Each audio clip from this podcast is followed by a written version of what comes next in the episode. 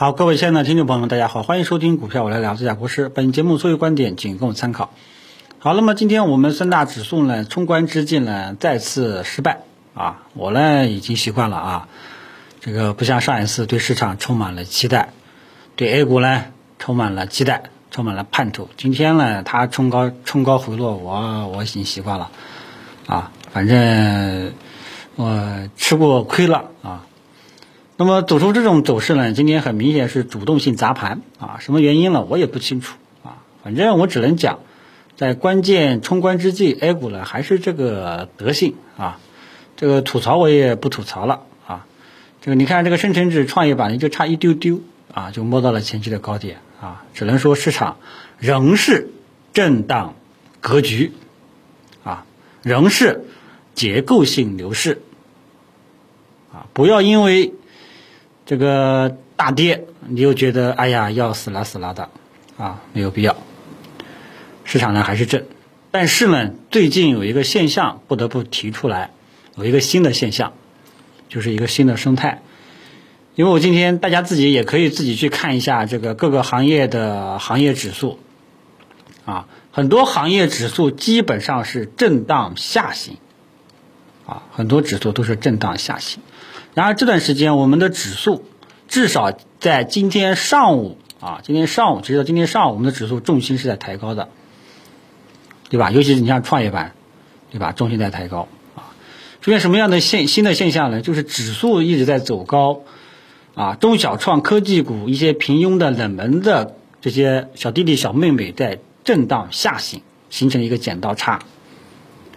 啊。这就是我最近讲的啊。你可能买在三千两百点、三千三百点，但是呢，我是最终还是套在了三千四百点，啊，这种按照我们正常的常理、正常的一个伦理哈，正常的一个常识，你说指数吧，你震荡走高啊，逐渐的在震荡走高，这些不相干的平庸的一些小公司，你至少不会跌，对吧？至少你只会震荡或者说小跌，但是呢。最近很多股票跌的都比较多一点，啊，这个是我没有想到的。我呢之前说闻到了牛市的味道，啊，主要是我觉得当时的预期是，呃，可能会复制六月份那时候的行情，啊，因为六月份呢就是一些优质的标的，一些大的权重蓝筹把指数带上去了，然后小弟弟小妹妹纷纷跟上，啊，结果呢我们回过头来可以发现，指数的的确确在走高，深成指、创业板都要摸到高点了。啊，但是呢，这段时间这些股票居然是下跌的啊，这个是我发现的新的现象啊。市场总有预期外的事件去发生啊。当然了，今天这个下跌呢，我并不认为这个指数就就此完蛋了啊，不是的啊，还是结构，只能说还是要把它回归定性为市场仍要保持震荡这个格局，指数层面仍要保持高位震荡格局，市场。机会仍是结构性的机会，仍是结构性的牛市。比方说像一些喝酒、啊吃药、家电等等这些一相关的核心优质资产，啊，那么这里呢要跟新粉、路粉说一下，我说的核心资产是我最近两年跟大家分享的一些标的，啊，都是一些各个行业的龙头，啊，你像最近比较火的汽车，啊，整新能源汽车都在名单里面。啊，还有这个相关的喝酒、吃药、家电这些所谓的价值投资标的，我呢把它，呃，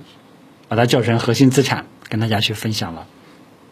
这一块呢，依然还是没什么太大的问题，仍是一个方向。啊，只是呢，呃，最近这一块的日子过得比较好的是白酒板块，是酒类。啊，医疗医药呢，最近一段时间比较差。啊，但是呢，我觉得医疗医药早晚也会起来。所以这一块呢是没问题，另外一块呢就不得不提的，就是低估值的板块。那么今天低估值今天全线重挫，啊，我呢经常跟这这段时间大家应该知道，我让大家多多关注银行保险啊，因为我跟大家说过，银行保险你要是起不来，沪指很难突破。结果啪啪啪，银行保险不光起不来，反而下跌。啊，昨天呢我还做了个梦啊，我梦见中国平安今天来了一个中阳线。啊，结果呢，哎，是一个大阴线啊，所以朋友们，这个梦都是反的啊，国师本人呢是亲测有效啊，所以很遗憾啊，所以跟大家讲过啊，这个是银行保险，真的是还是在震荡，还是要震啊，还是要震啊。当然，有的朋友说买银行，这个银行这样，只要你买的是正常类的标的，基本上套了，呃，这个风险是可控的。啊，不用过分担心。有的人说他买银行亏了百分之十，我估计你买的银行应该是那些最近前期涨幅比较比较快的，或者说一些冷门的一些地方性的什么商行、农行啊，商行，或者说一些地方性的银行啊，小银行啊。你看，这就是我跟大家讲的啊。如果说你前期涨得比较快啊，往往跌的也比较快，明白吧？啊，这个是银行保险。啊，周期股今天呢是股期双杀，周期股大家看一下，过去三个交易日大涨，今天又大跌，啊，这说明什么呢？市场分歧比较大，最近呢对应的期货市场啊也是暴涨暴跌，这个钢材价格暴涨，呃，今天是暴跌啊，还有这个铁矿石，还有煤炭啊，动力煤呢今天期货市场是跌停的，啊，所以暴涨暴跌。啊，基本上这段时间啊，这段时间从进入十一月底以来，周期股基本上是高位区间无序震荡格局，啊，好，最好的日子呢，从是十一月到十一月底这段时间一直是单边上涨，啊，但是这段时间呢就很煎熬了，啊，这就是投资，啊，主升浪，主升浪一结束，后面就是让你难以接受的震荡纠结反复，啊，所以这个都是规律。啊，你像这个前期医疗医药一直是涨涨涨涨涨，然后现在震荡时间长达有好三四个月了吧？啊，然后呢，白酒最近是好日子啊，白酒好日子，大家要记住，早晚也要结束，提前给大家打个预防针。你像这个白酒，今天这里呢穿插讲个故事啊，嗯，我在远这个我远在四川的一个亲戚是表弟。他平时都不炒股的，他今今天突然间问我，你看，这哥哥啊，这个这个这几个基金能不能买一点？然后我看了一下，他说这个基金都是白酒类的，啊，酒类的相关的一些基金和新能源汽车相关的一些基金啊，最近这两块涨得都是最好的，啊，核心名单上都是有的，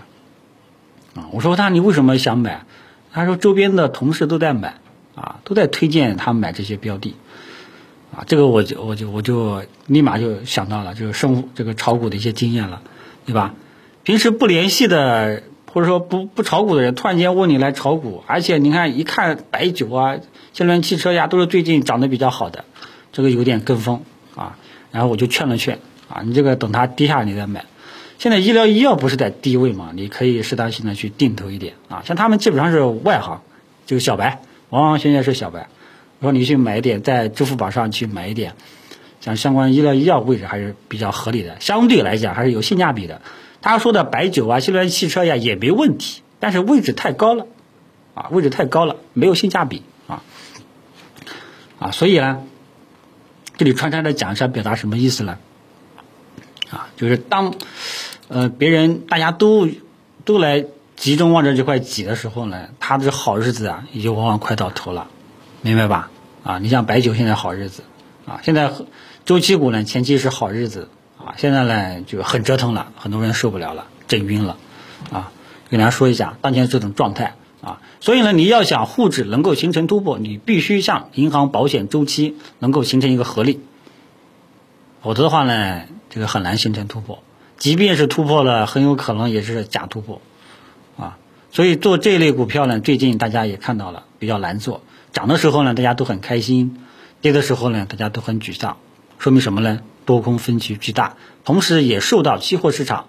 这个品种暴涨暴跌的一个原因。因为期货市场它是加杠加杠杆的，你暴涨往往后面很容易暴跌啊，这我都见得多了啊。只要那种股市大家都知道，连续涨停完了，后面呢基本上都出现，哎呀，动不动就跳空低开，直接跌停板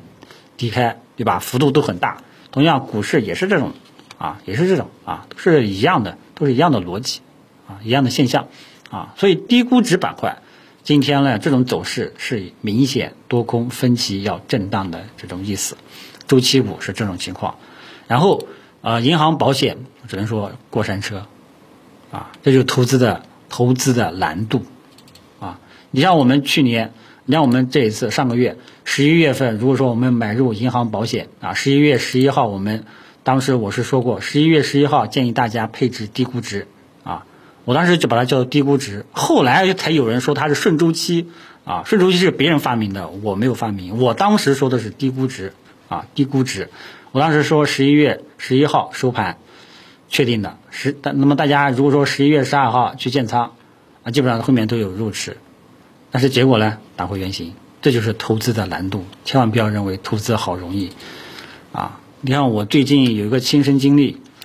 啊，就是我通过我个人的判断认为，这个可能跟股市没有关系啊，通过我个人的技术面的一个判断认为，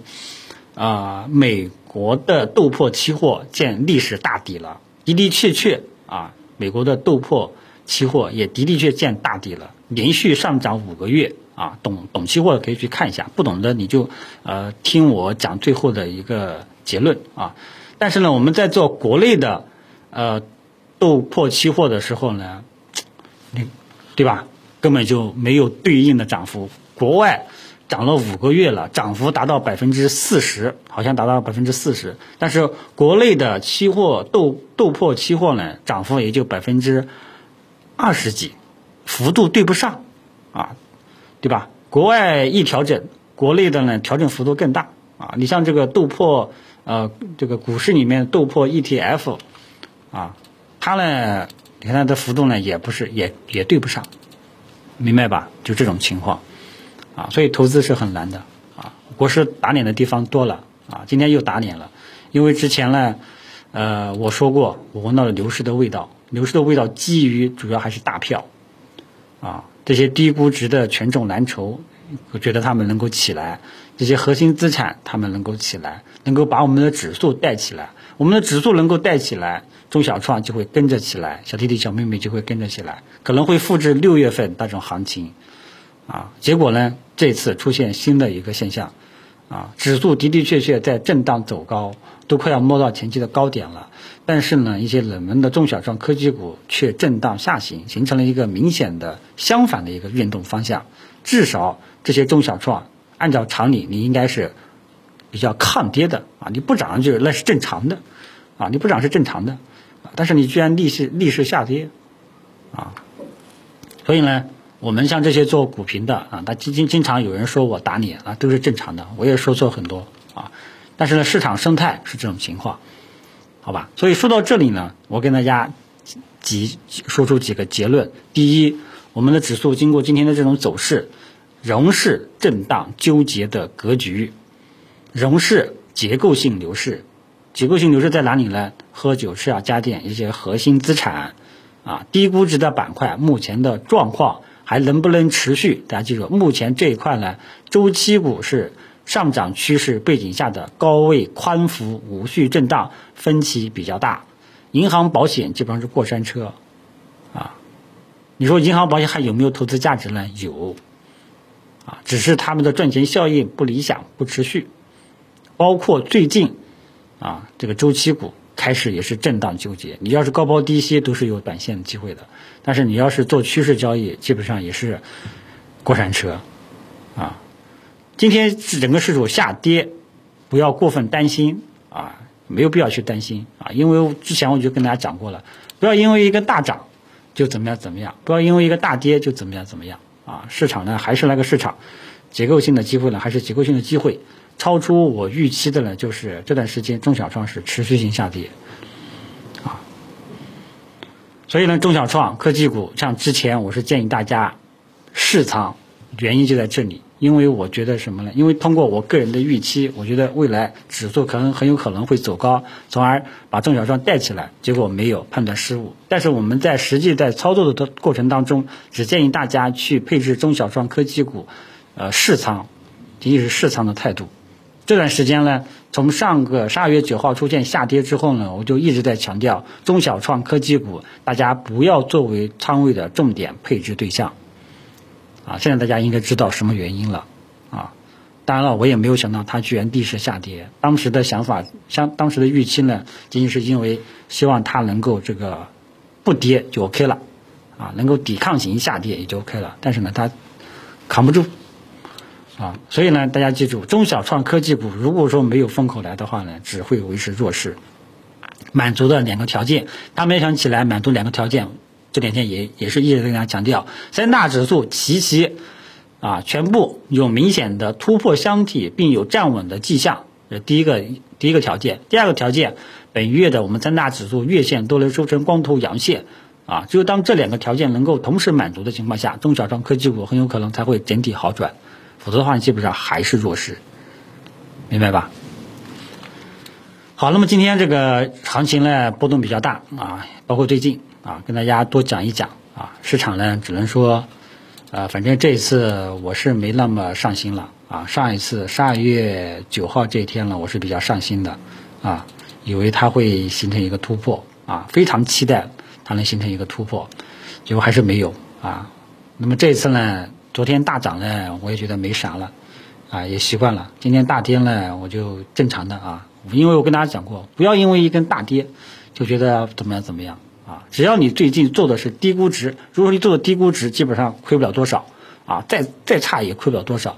啊，然后呢，就是如果说你买的核心资产分散去投资，多多少少还是有一些利润的，啊，所以今天这种大跌呢，呃，怎么去定性？对于市场结构怎么去定性？对于指数怎么去定性？对于中小创科技股怎么去定性？中小创科技股满足什么时候能够起来？这些条件都跟大家。呃，说过了啊，都跟大家说过了，我个人的一些观点，好吧，